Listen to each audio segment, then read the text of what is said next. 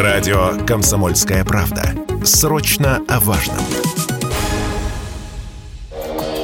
Почти полгода российские кинотеатры не показывают голливудских премьер из-за санкций. Мировое кинопроизводство просто отказалось с ними работать. Ранее, чтобы спасти посещаемость, некоторые киносети заявляли о заморозке цен на билеты. Сообщали о планах показывать больше азиатского кино. А недавно российские СМИ облетела и вовсе удивительная новость. Объединенная киносеть Cinema Park и Формула кино решилась на отчаянный шаг – показывать так называемый кинопродукт два в одном – подсанкционная западная премьера плюс отечественная лента в одном сеансе.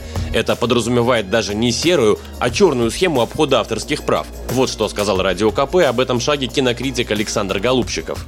Естественно, это было сделано исключительно для того, чтобы обратить внимание на проблему, потому что месяц-два назад кинотеатры и объединенные сети, а вообще ассоциация владельцев кинотеатров, просили государство, фонд кино, Минкульт помочь им в нынешней ситуации, чтобы хоть как-то поддержать, выделить им средства на содержание кинотеатров, чтобы они могли как-то дотянуть до времени, когда большое российское кино выйдет, его можно было показывать. Кинотеатры уже, возможно, не дотянут до этого момента. Да, буквально кинотеатры сейчас на грани закрытия.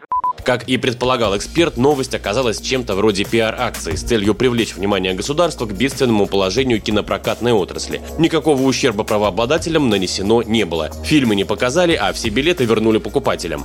Ну а что тем временем может предложить зрителю отечественная киноиндустрия? Оказывается, главные фильмы у нас выходят ближе к холодам. Например, одна из самых ожидаемых премьер этого года – историческая драма «Сердце Пармы» по роману Алексея Иванова. На экранах появится в октябре. Можно рассчитывать на хорошую хорошую кассу, но подобных фильмов выходит не так много, и индустрию они не спасут, сказал радио КП кинокритик Александр Голубчиков.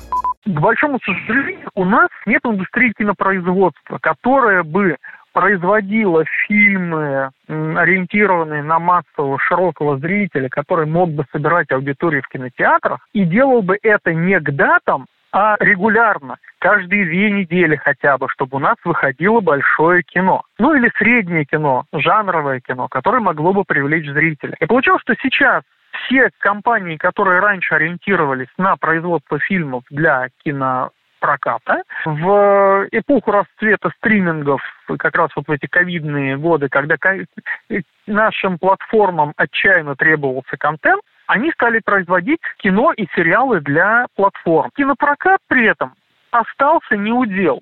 И фильмов, которые бы снимались для кинопроката, у нас оказалось катастрофически мало.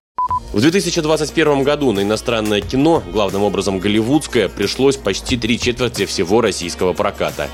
Василий Кондрашов, Радио КП.